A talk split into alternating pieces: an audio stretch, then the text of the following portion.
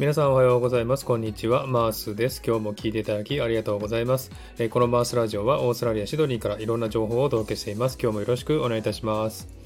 さて、サクッとオーストラリア。このコーナーは、オーストラリア豆知識をエンジョイしてもらうコーナーです。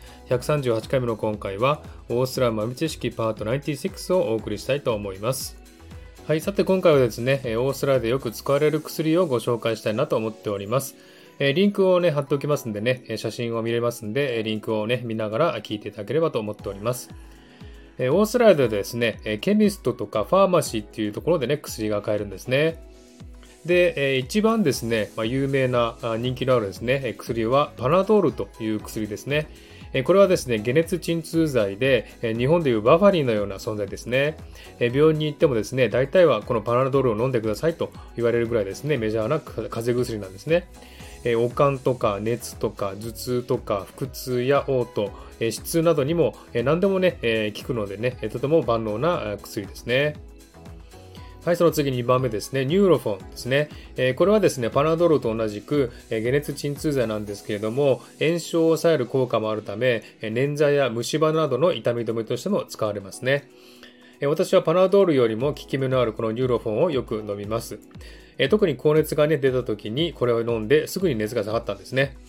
えニューロフォンは風邪だけでなく、え解熱鎮痛剤としても使われる薬ですね。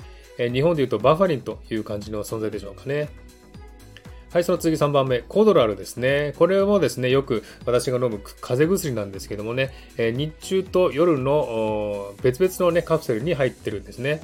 え昼用のカプセルは眠気の副作用が起きる物質を含まないものでして、夜用のものには含まれていますので、え別々のカプセルに入ってるんですね。はい、次は4番目ですね。ベタディンというものですけども、これはですね、赤色の箱に入っている、え日本でいううがい薬のようなものですね。え喉風邪がひどく辛い時はこの薬でうがいを良くしますね。はい、その次ですね。ストレプシルスっていうものですね。これはキャンディ型の喉飴の風邪薬なんですね。え、私も喉の風邪をひいたりね、鼻詰まりの時はよくこの薬を使いますね。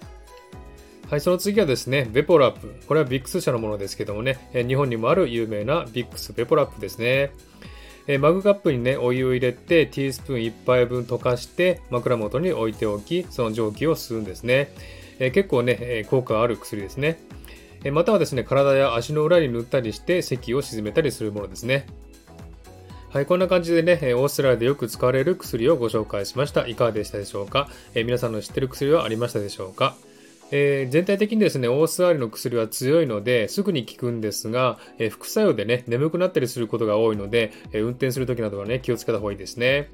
私も風邪薬を飲んだ後ね、運転したらですね、ガクッと眠くなったことがありましてね、え危なかったなっていうことがあります。気をつけた方がいいですね。はい。ではですね、今日はこの辺で終わりにしたいと思います。今日も聞いていただきありがとうございました。ハードボタンポチッと押してもらえたら嬉しいです。ではまた次回お会いしましょう。チェアス